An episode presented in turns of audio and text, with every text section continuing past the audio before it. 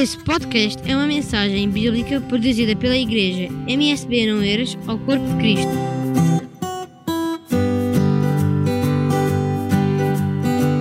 E vamos à palavra de Deus, Salmo 103. Nós vamos ler dois versículos e logo após você pode tomar o seu assento.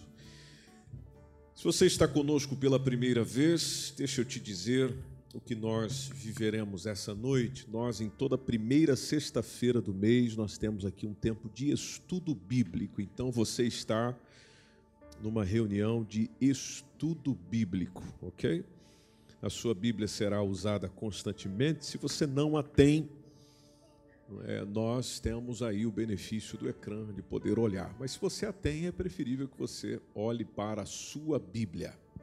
Então, o Salmo 103, versículo 17 e o versículo 18 diz-nos assim a palavra do Senhor. Mas a misericórdia do Senhor é de eternidade a eternidade. Sobre que tipo de gente? Sobre aqueles que o temem. Temem a quem? A Deus. E a sua justiça sobre os filhos dos filhos. Justiça de Deus sobre os filhos dos filhos. Aqui tem a ver com a sua família, nossa família. Aí no versículo 18 diz que a misericórdia do Senhor é de eternidade a eternidade sobre aqueles que guardam o seu conserto e sobre os que se lembram dos seus mandamentos para fazer o que, amada igreja? Para os cumprirem, ou seja, para obedecerem. Amado Espírito Santo, é tão bom estar aqui, é tão bom estar nessa casa. Nós vamos agora meditar na tua palavra no estudo bíblico desta noite. Continue falando ao nosso coração e ministrando a nós de uma maneira preciosa e especial, em o nome do Senhor Jesus. Amém. Muito obrigado, igreja. Podem se assentar. Meus amados, eu trago esse texto convosco porque o modelo tradicional da família está em um sistemático ataque do mundo secular. É claro que o incômodo de alguns movimentos dos nossos dias, chamados de movimentos progressistas, esse nome que é utilizado, em relação àquele modelo tradicional de família, os movimentos progressistas têm se incomodado com aquilo que a palavra de Deus diz sobre como deve ser um núcleo familiar, ou como uma família deve operar, como uma família deve funcionar. E quando eu estou a falar disso, falo de pontos que na nossa sociedade, por exemplo, são pontos já fraturantes, ou seja, muita gente se incomoda. Se eu chegar e falar, por exemplo, que uma, uni, que uma união deve ser apenas heterossexual, tem muita gente que já se incomoda. Hoje em dia, se nós dissermos que a união entre um homem e uma mulher deve ser monogâmica, ou seja, é apenas com um só. É, tem gente que já não concorda, obviamente. Em Portugal mesmo existem famílias polígamas, ou seja, homens que têm cinco, seis mulheres e não são muçulmanos, né? Mas já tem várias mulheres. Veja, tem muita gente que esse tipo de mensagem é uma afronta. Na nossa sociedade é uma afronta. Ah, na igreja já chegou a ser é, também uma afronta para muita gente se você disser que uma união entre duas pessoas deve ser indissolúvel, ou seja, ela tem que ser para durar, pelo menos até que a morte o separe, pelo menos né? pelo menos, no, no mínimo, até que a morte os separe. Mas quando nós estamos a falar disso, nós estamos a falar de princípios é, bíblicos, de princípios da palavra de Deus que nos ensina a valorizar a família. E a Bíblia também deixa muito claro de que é dada uma missão aos pais de ensinar os filhos você abrir a sua Bíblia comigo em Deuteronômio capítulo 6, como disse, nós estamos em uma reunião de estudo bíblico nesta noite. Então, você vai ler a sua Bíblia várias vezes. E se você for em Deuteronômio capítulo 6, entre o versículo 1 e o versículo 9, a mensagem é tão direta, tão precisa, que o versículo 1 fala de mandamentos, fala de estatutos, fala de juízos que o Senhor Deus mandou Moisés dar, justamente para ensinar, para que quando eles entrassem na terra prometida, que eles possuíssem, esses ensinos fossem para temer o Senhor. Eu estou no versículo 2 agora, para que eles guardassem, para que eles vivessem. E veja que interessante, logo no versículo 2, quando diz: Esses ensinos é para você, esses ensinos é para você, é para o teu filho, é para o filho do teu filho, Deuteronômio capítulo 6, versículo 2. E vejam o que diz o texto: Todos os dias da tua vida.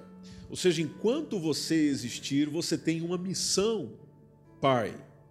Você tem uma missão, amada mãe, que é ensinar a criança nesse ambiente chamado lar. Aí o versículo 3: Ouve, pois, ó Israel, e atenta que os guardes, porque se você guardar, tudo vai te suceder bem, muito te multipliques, como te disse o Senhor, Deus de teus pais, na terra que mana leite e mel. Aí o versículo 4: Ouve Israel, o Senhor nosso Deus é o único Senhor.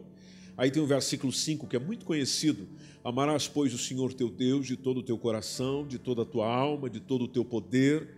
E estas palavras que hoje te ordeno estarão aonde? No teu coração. Partindo do teu coração, vem o versículo 7. Você vai intimá-las aos teus filhos. Aos teus filhos você falará sentado em casa, andando pelo caminho, deitando-te levantando-te, o que nos dá a ideia de todo o tempo. Também vais atar por sinal na tua mão, serão por testeiras entre os teus olhos, as escreverás nos umbrais da tua casa, nas tuas portas, e, e enfim, só até o versículo 9, a gente já para por aqui. Mas você pode ver que a ideia, o pensamento, a intenção é ensine no ambiente familiar. Deus, desde o princípio, deixou isso muito claro. Ensine no ambiente familiar. Então, é vontade de Deus que cada criança tenha um pai, tenha uma mãe para zelar dela, para cuidar dela. E nós não podemos permitir que infelizes exceções nesse sentido é, venham subjugar um modelo que foi instituído por Deus que inclusive está dando certo ao longo dos séculos. Porque Deus já colocou a família, e biblicamente você percebe isso como a base da nossa vivência. É na família que nós nascemos, é na família que nós nos criamos, e é da família que nós dependemos por toda a vida. Então ela é tão importante, veja, nas Escrituras, na Bíblia que você tem em sua mão, a, a família é tão importante que o apóstolo Paulo classifica de pior que o infiel quem não cuida dela. 1 Timóteo capítulo 5, versículo 8. Veja o que diz esse texto. Pior do que o infiel quem não cuida dela. Se você encontrou, pode ler, por favor.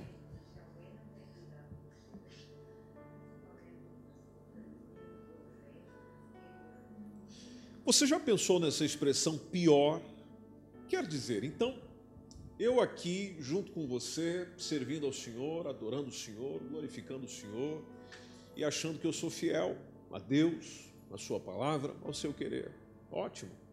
Mas esse texto me diz que se eu abandonar a minha família, então eu já neguei a fé e eu sou pior do que aquele que não está aqui.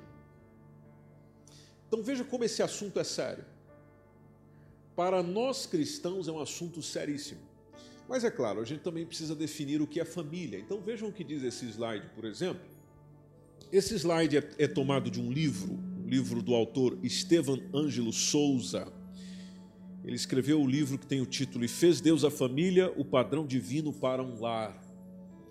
E ele diz o que é família.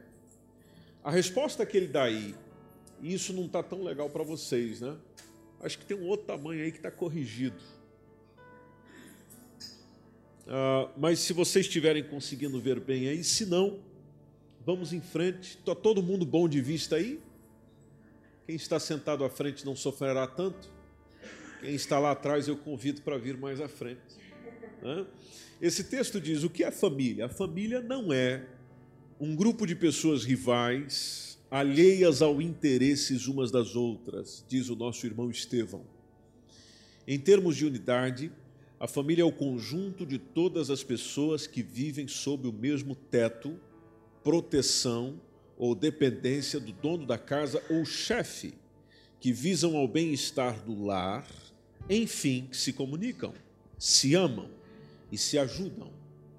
Essa convivência exige o uso e a aplicação de toda a capacidade de viver em conjunto, a bem do perfeito e contínuo ajustamento entre os membros da família e destes para com Deus. Então, o convívio entre os familiares, olha que interessante essa frase final. Se você conseguir escrever nas suas anotações, é, eu achei estupenda. É aquela que pega ali ó, na, na quarta linha.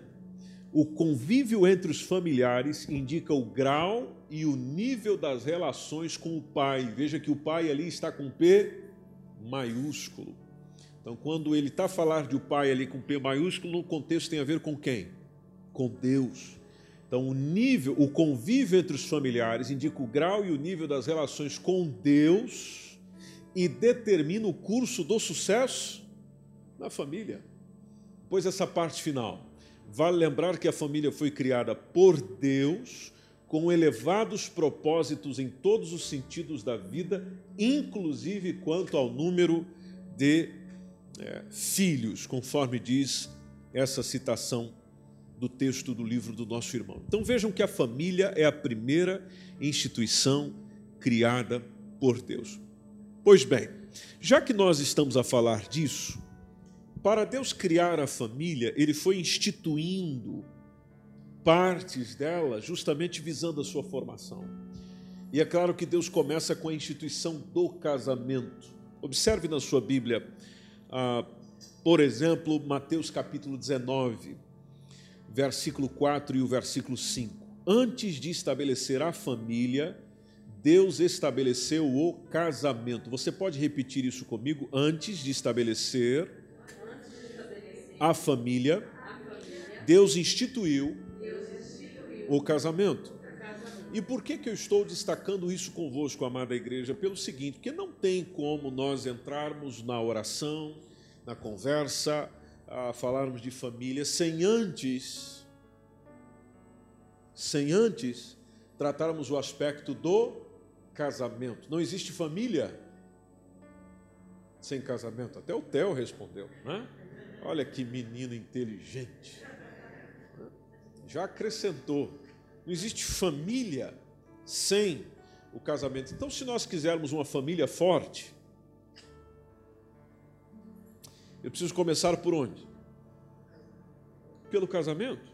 O casamento precisa ser sólido, o casamento precisa ser forte, para que haja uma família bem solidificada e forte. Bom, vejam o que disse Jesus em Mateus capítulo 19, versículo 4 e 5. O que, que, ele, o que, que ele disse? O que nós temos nesse texto é: não tendes lido que no princípio o Criador os fez macho e fêmea, ou homem e mulher, e disse, versículo 5: Portanto, deixará o homem pai e mãe, e se unirá à sua mulher, e serão dois numa só carne. Por que estamos lendo esse texto? Bom, primeiro, porque é uma palavra do nosso Senhor e Salvador Jesus Cristo, do qual ele confirma, Jesus Cristo confirma esta instituição do casamento como sendo original e legal como a lei de Deus. E você pode ver que na lei de Deus está dizendo de macho e fêmea. Não é macho e macho. Não é fêmea e fêmea. O texto está muito claro dizendo macho e fêmea. Os criou, os formou para existirem um para o outro e complementarem um ao outro e um com o outro formar família. formar uma família. Mas vocês sabem que, e, e se nós formos lá em Gênesis capítulo 2, versículo 24, do qual Jesus tomou essa citação, vocês podem ver que é uma das áreas mais atacadas hoje em dia. Inclusive, a igreja tem sofrido intensa perseguição justamente por causa desta citação de o homem deixar o varão, o seu pai e a sua mãe, apegar-se à sua mulher e ser ambos uma só carne. Primeiro o ataque já começa de que não precisa ser homem e mulher. Hoje em dia já se entende que pode ser pessoas do mesmo sexo. Sim, mas isso vai contra o princípio bíblico. Isso vai contra o princípio biológico, até para que haja a formação de uma família. E se você voltar comigo no capítulo 1, versículo 28, aproveitando que vocês estão em Gênesis, você pode ver que Deus, ao dialogar ou a estar próximo de Adão e Eva, os abençoou. Gênesis 1 e 28. Deus os abençoou e Deus mesmo disse: frutificai, multiplicai-vos, enchei a terra, sujeitai-a, dominai sobre os peixes do mar, sobre as aves do céu, sobre todo animal que se move sobre a terra. Bom, a gente pega a primeira parte. Deus os abençoou, ou seja, abençoou o homem e mulher então, desculpe se isso fere alguma sensibilidade, eu não acredito na bênção de Deus sobre homem e homem. Eu não acredito na bênção de Deus sobre mulher e mulher, porque quando ele abençoou, ele abençoou o homem e mulher, e foi para o homem e mulher que ele chegou e disse: frutificai, multiplicai. O que só é possível entre um homem e uma mulher. Essa instituição do casamento ela é tão importante diante de Deus que Deus criou essa instituição, preste atenção nisso. Deus criou a instituição do casamento antes do Estado e antes até da igreja. E foi a partir de uma família que Deus promete abençoar as demais famílias da terra. Onde que a gente percebe isso? A gente percebe indo um pouco mais à frente. É só você ir ali no capítulo 12, capítulo 12 e versículo 3, quando o Senhor fala com Abraão. Se você encontrou, pode ler, por favor. Gênesis capítulo 12, versículo 3.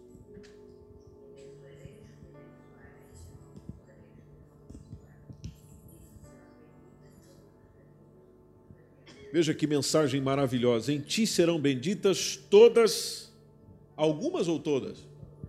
Todas as famílias da terra. Pois bem, isso partiu de uma família. Então, quando nós falamos do cuidado da família, nós precisamos lembrar dos princípios. Os princípios que regem um casamento cristão, uma família cristã. Nós nunca podemos é, esquecer princípios. E um destes princípios é o da monogamia. Consegue dizer essa palavra difícil? Vamos lá? O princípio da monogamia. De novo. O princípio da monogamia. Bom, o que essa palavrinha complicada quer dizer? Bom, a monogamia tem a ver com, no plano original de Deus para o casamento, o princípio é aquilo que está em Gênesis 2, 24, que a gente leu agora há pouco. Deixará o homem, o seu pai e a sua mãe, e se unirá à sua. A sua. É isso que está na sua Bíblia? Vejam lá se é assim mesmo que está o texto, ou se é só na minha que está assim. A sua mulher, não é as suas. Tem plural aí, amada igreja? Não, é a sua. É uma só, é essa. E com essa, o homem será e a mulher será com esse uma só carne. Só que vocês sabem que, infelizmente, esse era o plano original. Só que, infelizmente, após a queda, o que, que o homem fez? O homem se desviou do plano divino. E isso distorceu as diretrizes básicas de Deus para o matrimônio. Então, a monogamia, conforme está no texto, foi instituída pelo Criador, por Deus. Porém, a poligamia foi criada justamente pelos homens. Quem foi o primeiro polígamo da Bíblia? Bom, ele está logo lá no princípio também. É só a gente voltar no capítulo 4, aí em Gênesis, onde nós estamos. Voltar, não, ir, né? porque nós estávamos no capítulo 2. Se você observar no capítulo 4, versículo 19, como é o nome dele? Lameque. Lameque é o primeiro polígamo. Na verdade, aqui foi uma bi. Ainda não foi a poli. Né? O que é a bigamia? Porque o texto diz que ele tomou quantas mulheres? Duas mulheres. Um homem que tem duas mulheres é um bígamo, chamado de bigamia. Então, a declaração bíblica de apegar-se à sua mulher fala da monogamia, ou seja, o princípio do casamento de um homem com uma única mulher e vice-versa. A mulher com um homem. E o Novo Testamento restabeleceu isso, que nós lemos lá em Mateus capítulo 19 e o versículo 5. Só que com o passar do tempo, o que, que a gente tem, amada igreja? A poligamia foi aceita na comunidade israelita. E aqui eu aproveito para esclarecer um pouco convosco que às vezes você toma alguns textos da Bíblia e alguns homens, inclusive homens tementes a Deus, conforme nós conhecemos, ah, tinham mais do que uma mulher. E aí? Como é que a gente faz? Como é que a gente faz para explicar isso? Poxa vida, você olha para Jacó. Jacó teve quantas mulheres?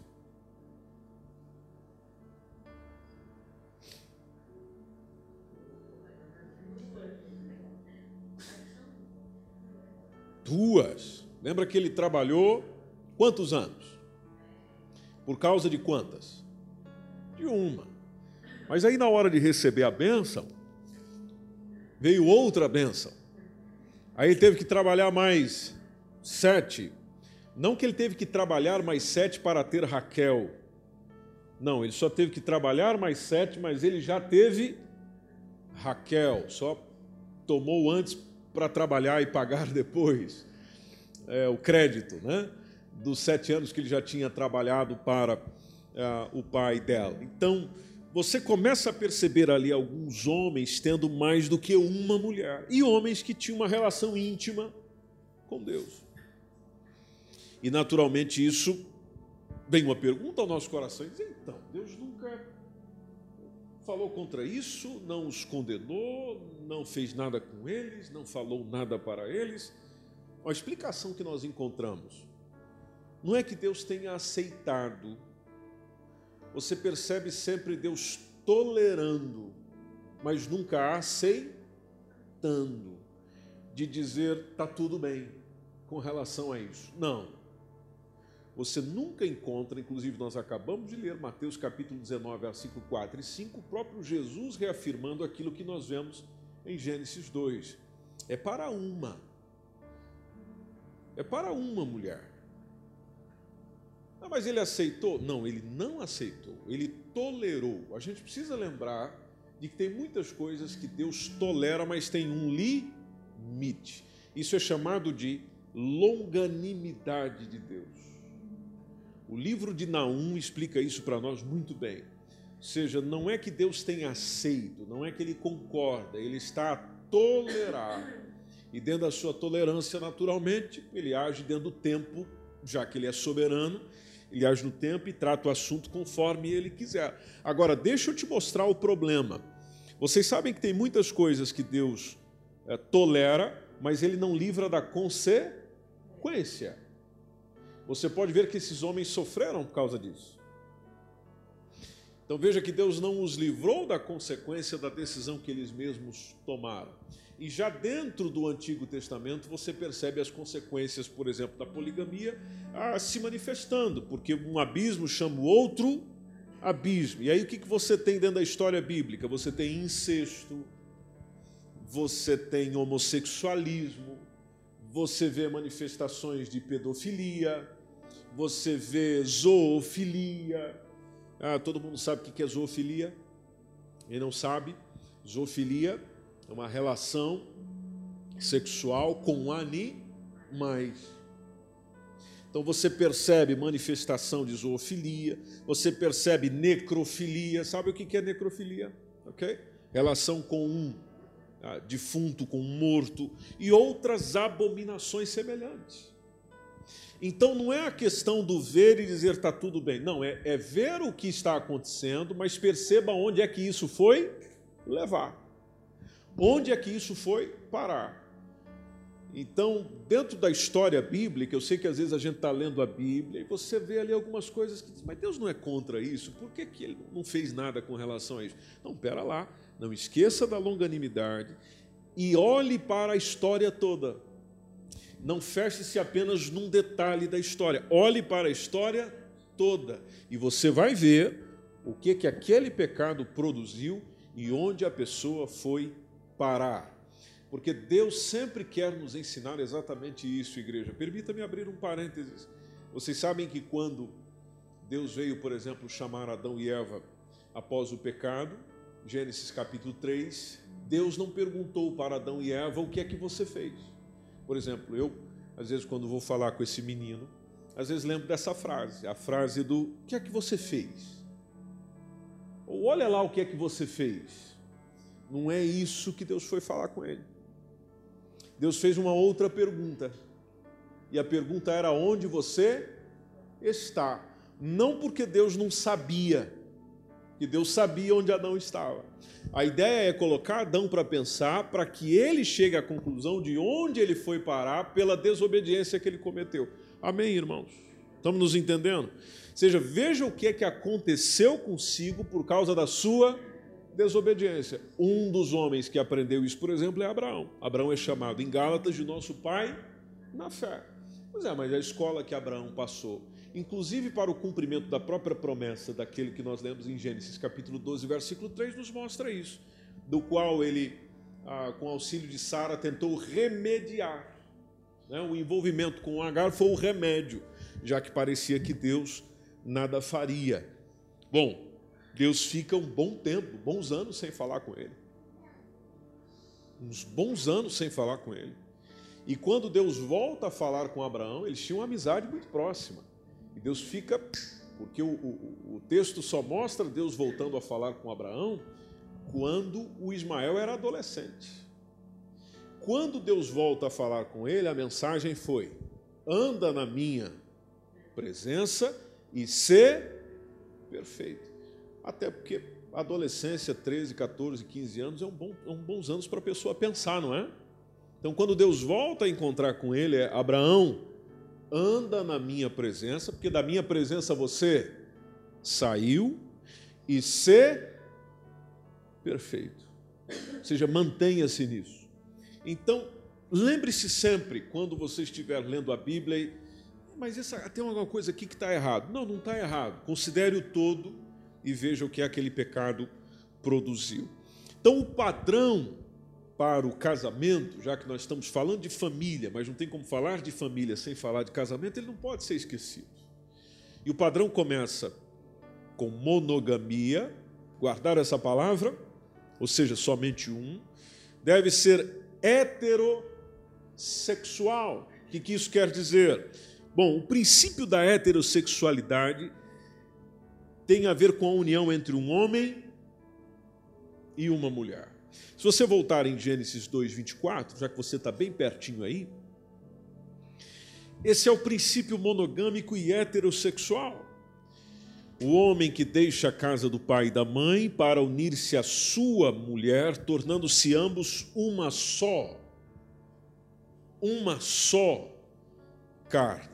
Então, ao lado da monogamia que nós conversamos, a heterossexualidade, que é o segundo ponto que trago convosco hoje, ela, é, permita-me dizer isso, igreja, deve ser inegociável em qualquer tempo, em qualquer lugar.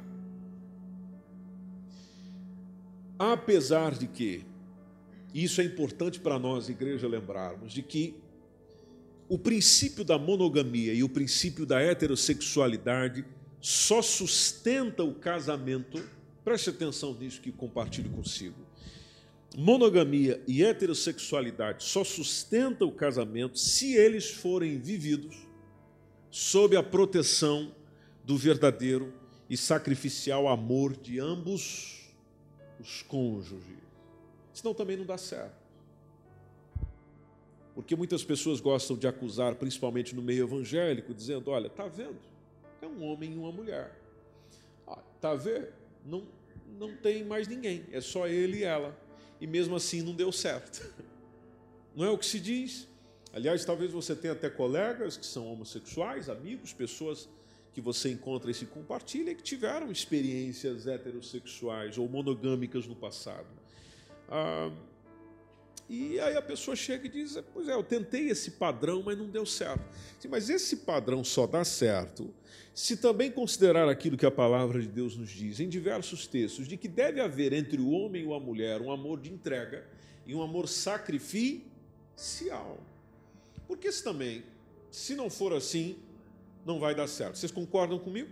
Não vai dar certo. Vejam o que diz esse, esse próximo livro, que tem da, do autor Ezequias Soares, pastor Ezequias Soares, um livro que ele escreveu, Casamento, Divórcio e Sexo à Luz da Bíblia. Agora está melhor, né? Jesus disse que se uma mulher casada for de outro homem, o que, que ela comete? Adultério contra o seu marido se ele estiver vivo. E da mesma forma, o marido, se for de outra mulher, comete adultério contra a sua mulher se ela estiver viva. Entenderam essa parte? Nós temos muito que conversar com relação a isso. Porque a forma que às vezes a gente lê o texto ali pela primeira vez dá a entender que uh, eu jamais poderei casar pela segunda vez com alguém, por exemplo a forma que se lê o texto, nas primeiras linhas. E o, o comentarista, pastor Ezequias, coloca se uma mulher casada for de outro homem. Bom, quando que eu deixo de ser casado? Quando estou divorciado. Quando estou divorciado. E às vezes, quando a gente vai para textos ali, por exemplo, que ele está dizendo de Marcos 10, capítulo 10, versículo 11 e 12, dá a entender que, mesmo divorciado, não pode se casar novamente. Mas eu não posso entrar nesse assunto agora, fica para a gente pensar mais à frente. Jesus foi mais profundo, cortando o mal pela raiz, e o, e o texto aqui tem a ver com adultério, cortando o mal pela raiz, indo pela causa e não pelo efeito, que é uma coisa maravilhosa que Jesus sempre nos ensinou. Trabalhe com a causa. Trabalhe com a causa, que o efeito vai ser outro. Vocês já viram, vocês já perceberam que às vezes a gente quer trabalhar mais com o efeito ou com o resultado do que com, com a causa daquilo? Vamos lá que você está com uma dor de cabeça constante. Qual é o efeito? a dor na cabeça. Mas qual é a causa?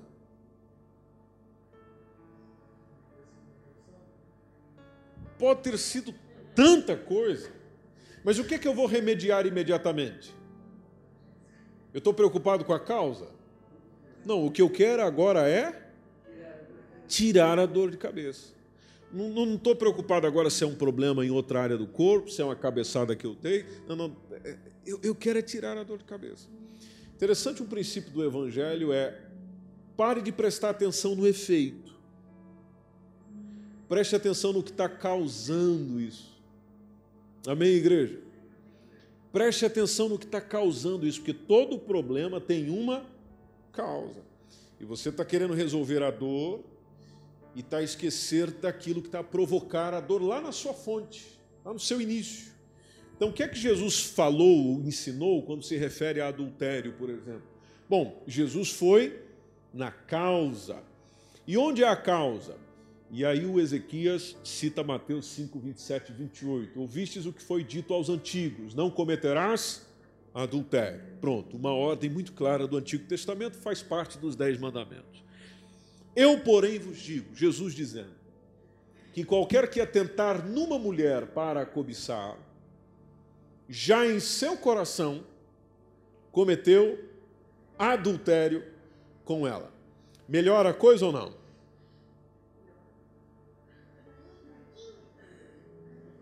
Melhora a coisa ou piora a coisa? Piora por quê?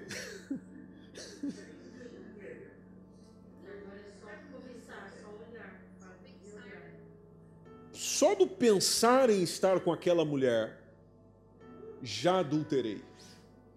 Na palavra de Jesus, já adulterei. Agora, por que, que Jesus fala isso? Porque todo pecado começa onde? No coração. Se uma pessoa for para a cama com alguém, for dormir com alguém, não é seu marido, não é sua mulher, então, isso já começou no coração há muito tempo. O adultério não começa no ato. O ato é só o efeito. Então, onde que Jesus chega? Jesus não chega e diz não adultere, que esse é o efeito. Jesus vai bem antes disso, dizendo: olha, não cobice, nem pense, porque se você pensar, você está a caminho de lá. E interessante a, a, expressão do nosso irmão Ezequias, dizendo: é verdade que nem sempre podemos impedir que as aves pousem em nossa cabeça ah, mas podemos impedir que ali elas façam ninhos. O que, que ele está querendo dizer com isso? Que nenhum homem, nenhuma mulher está livre de ser sobressaltado por pensamentos pecaminosos. Pode acontecer, vai acontecer. Agora, o que, eu devo fazer como cristão, como cristã? Eu preciso impedir que esses pensamentos sejam cultivados. É aqui onde mora o negócio. O pensamento vai vir? Vai. Você vai olhar para alguém, amada irmã, amado irmão, e vai desejar? Vai. Agora, o que você pode fazer segundo o Evangelho? Estão vendo a tesoura aí? Lembra daquele ensino de Jesus que disse: a tua mão direita te faz pecar, corta ela. Você já viu uma pessoa sem a mão direita por causa disso? Ô irmãos, eu cortei a mão direita porque minha mão direita fazia pecar. Ele disse: o teu olho direito te faz pecar, arranque-o fora. Bom, ali Jesus estava ensinando a automutilação? Obviamente que não. O que ele estava a ensinar é a gravidade ou, ou a forma que você deve tratar aquilo. Isso te inclina? Ou então, corta. Ah, se eu estiver perto dela, eu cobiço. Bom, então não esteja perto dela. Ela está ali, você está aqui. E se olhar para ela lhe provoca alguma coisa, você olha para a parede, pensa na parede, acha os defeitos da parede, que enquanto você está buscando o defeito, o problema da parede, esse pensamento de se envolver com ela passa. E para ver se fica mais longe ainda, vá olhando para a parede. É, é, esse, esse é o ensino de Cristo. Ou seja, há uma forma de você evitar isso. Agora, esforça-te. Né? Esforça-te. Ah, hoje é muito comum a gente. Tá ali, estou olhando aqui para a Jéssica, porque essa eu posso olhar sem medo, é, com tranquilidade. Né? Você está ali. Ô oh, Jesus, me ajuda. Ô oh, Senhor. Meu Deus do céu, socorre-me, Pai. Né? Mas vai, você continua alimentando a, a, a, a coisa. Como disse o, o, o, pastor ali na citação. Nem sempre podemos impedir que as aves, as aves pousem. Né? Ela fica ali, rodeando. Mas fazer o ninho é algo que a gente pode evitar. Então, a, o, o caso da heterossexualidade, o princípio da heterossexualidade, da monogamia, da prioridade da família. Eu aproveito para dizer isso, pena que o nosso tempo já está acabando. Mas a parte da prioridade da família é um princípio que também a gente precisa relembrar no meio cristão. Porque muitos de nós, inclusive pastores, alteramos muito as nossas prioridades. Na opinião de vocês, qual deve ser a prioridade de um cristão? quando coloca assim uma escalinha, biblicamente falando. Então a gente começa com Deus, depois vem quem? Família. Certeza?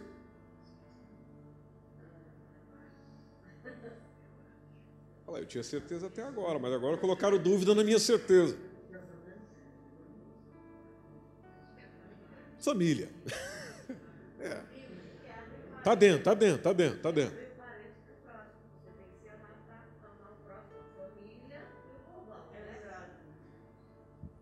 Isso aí, tá certo, tá certo. Já, já vamos aplicando corretamente. Vamos lá, pessoal, vamos lá. Vamos lá, vamos junto. Primeiro, amar a Deus. Amar a Deus. Depois, mas preste atenção na parte do como a si mesmo. Então, depois de Deus, eu tenho que cuidar de quem? Certeza? De mim mesmo. Mas a gente esquece dessa parte. Ah, eu tenho que cuidar da minha família. Sim, mas para cuidar da família, você está cuidando de você? Porque se você não cuidar de você mesmo, você não terá condições de cuidar da família. Estamos nos entendendo, irmãos? Veja que um dos princípios bíblicos, inclusive o Paulo ensinou a Timóteo, é tem cuidado de ti. Aliás, a melhor pessoa para cuidar de você é você mesmo. Ah, é os outros que têm que cuidar de mim. Não, é você que tem que cuidar de você. Porque se você não se cuida, até os outros desanimam de cuidar de você mesmo. Eu não sei se vocês já tentaram ajudar alguém, mas quando você tenta ajudar alguém, você percebe que ela não se ajuda, é para você, você desanima. Então já, já, já ajustamos aí, né? Então Deus, depois eu, depois. Agora sim a gente chega no próximo. Bom, quem é o meu próximo mais próximo? A família. A família. E dentro do aspecto da família, a gente precisa lembrar que eu estou, para quem está casado, eu estou casado com alguém. Então, dentro do fator familiar, meu primeiro compromisso é com a minha esposa, não é com meu filho. Não é com o meu filho. Porque esse menininho aqui, essa preciosidade, esse menino do papai, vai crescer, vai estudar, não é, Elma? Vai criar asa, vai arrumar a menininha para a vida dele, uma esposa abençoada do Senhor, e vai embora. Sobrou quem dentro de casa? Não, a, Ana Lívia que vem logo após. Se ela não casar primeiro. Né? Não casar primeiro. Mas já toma todos os filhos. Eles não, eu vou ficar com quem? Com a esposa. Aliás, essa é a única que eu escolhi para passar a vida toda. Esses aqui, quem deu foi o Senhor, pertence ao Senhor, e o Senhor tem planos para a vida dele, tem caminhos para ele, e ele vai seguir os caminhos do Senhor. Então, Deus, eu Logo após, para quem é casado, eu e a minha esposa. Porque tem gente que, por exemplo, abre, abre mão do momento com a esposa por causa dos filhos. Está certo ou está errado? Aliás, tem gente que mantém o casamento por causa dos filhos. Está certo ou está errado? Está errado. Porque o casamento tem que vir antes dos filhos. Até que se o casal estiver bem, os dois conseguem cuidar dos filhos melhor ainda. Amém, igreja? Então, vamos lá ajustando a prioridade. Deus, eu, ou cônjuge. Então, logo após vem quem? Os filhos. Namorada, você vai ter que pensar direito aí, porque a tua mãe está do lado. Reflete bem, João. Você está muito cedo para falar de namorada, rapaz.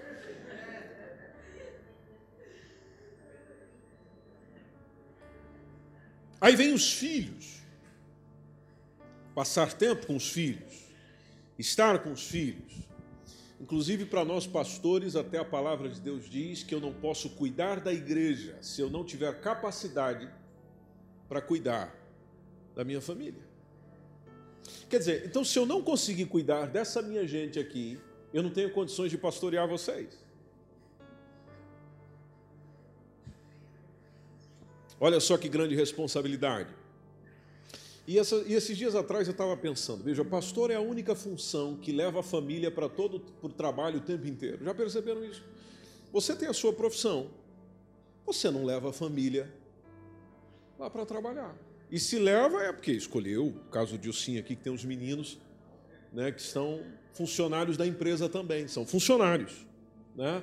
Agora, o pastor, meu irmão, se o pastor chegar numa reunião sozinho, o que, que o pessoal já pergunta? Cadê a esposa? Se o pastor vier no culto só, cadê a irmã? Não é? Se ele for numa visita sozinho, o pessoal já pergunta: cadê a tua família? Ou seja, para onde o pastor vai prestar um serviço, lá está a família. Ele está sempre andando atrás com a família. Então você imagina a estrutura que isso exige. Então você imagine, às vezes, a, a, a logística que se tem. Né? E, e, se você tem dois, três, quatro filhos, você já sabe o que eu estou dizendo. Você vai dar uma voltinha no shopping e já exige uma logística tremenda. Né? Agora você imagine, então, o caso do pastor vem para a igreja, logística para levar a família. E atenção, ele chega por último. Não, ele chega primeiro. Quem vem junto? Família vem junto primeiro. Ele é o primeiro a sair? Não, o último a sair. E quem fica com ele até o fim? Família primeiro. A família que fica com ele. E, e, e é sempre assim: é. arrasta para cá, arrasta para lá. Então, sempre quando você imaginar a vida de um pastor, imagine a vida de um pastor arrastando pessoal para cá. Não vou puxar a Jéssica agora, porque senão ela já fica travada aí. E tá, tá, tá sempre ali, ó. Me traz para cá, traz isso. Pá, o pastor não me visita. Pois é, irmão, para ele te visitar, ele tem que arrastar a família inteira. E, e aquele dia não dá para a mulher ir, a mulher está com dor. Poxa, o pastor não me atende, eu não atende. Pois é, mas ele tem que atender a família dele. Se ele não cuidar da família dele, ele não pode cuidar de você. Isso é bíblico. Né? Isso é bíblico. Então, por isso que é, nós, nós precisamos pegar esse ensino e dizer, não, não é só uma coisa só do pastor. E eu já preciso parar que nós passamos o tempo. Não é só coisa do pastor, é todos nós. Porque quando a palavra de Deus fala do cuidado com a família, não é só o pastor, não, é todos nós. É todos nós. É todos nós. Eu preciso cuidar da minha casa. Eu preciso cuidar da minha família. Eu sei que eu falo aqui para muitos imigrantes que estão distantes da sua família. É, e quando eu digo família, é pais, irmãos, que biblicamente falando deixou de ser tua prioridade. Atenção. Se você é casado, pai, mãe, irmãos, primos, tios, biblicamente falando, deixaram de ser a sua prioridade. A prioridade é a partir do momento que você casou e uniu-se a alguém, a sua prioridade é a sua mulher e os seus filhos. Então, se você está perto deles, você está perto de quem você precisava estar. Ah, mas eu estou com saudade lá da. Tudo bem, você tem todo direito a sentir saudade. Mas a tua prioridade dentro da família agora é essa. É esse núcleo familiar, biblicamente falando. Agora, no todo e na generalidade, todos nós temos responsabilidade de cuidar dos nossos. A gente perde autoridade espiritual quando despreza a família. A gente perde a condição, inclusive, de, de fazer muita coisa no reino de Deus se a gente não se preocupa com a família. Quantos irmãos e irmãs ganharam e atraíram e trouxeram muita gente para Cristo? Só um pouquinho, Rui. Mas perderam a família. Ele vai para lá, vem para cá, prega para um, prega para o outro, tal. só não para dentro de casa. A esposa dele ou o marido dela não tem ele, não tem ela. Ah, está fazendo a obra de Deus, mas, mas tudo bem, está certo, não está nada errado. Fazer a obra de Deus está certo.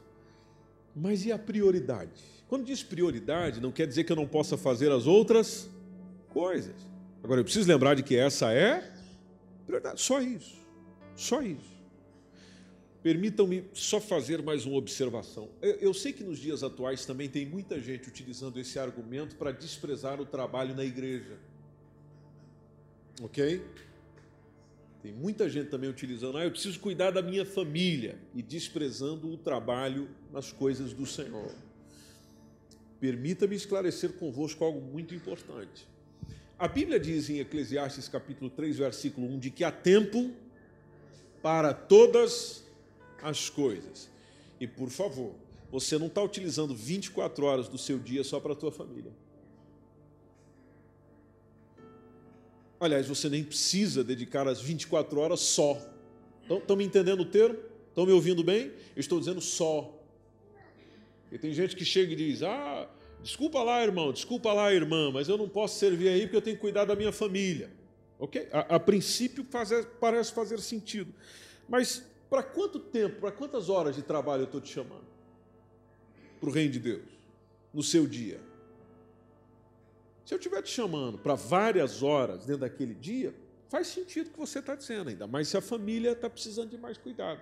Agora, uma hora, duas horas de serviço no reino de Deus no dia te impede de cuidar da família.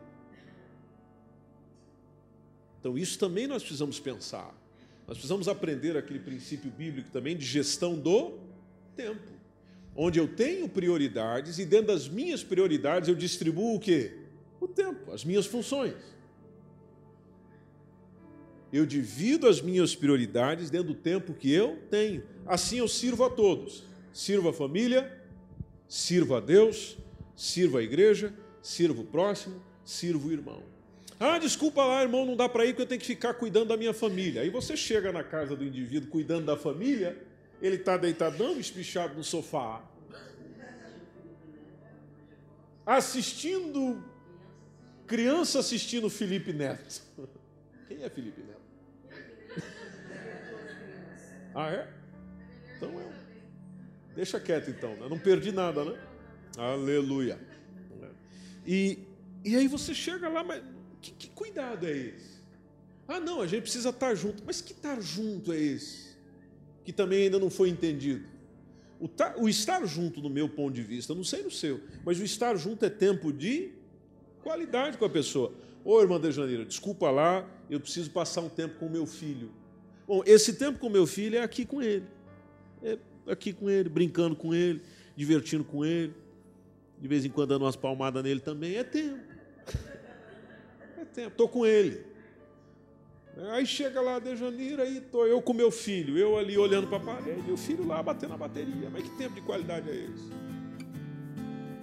Então, isso também, a essência e o princípio das coisas também precisa ser lembrado por nós. Amém, igreja?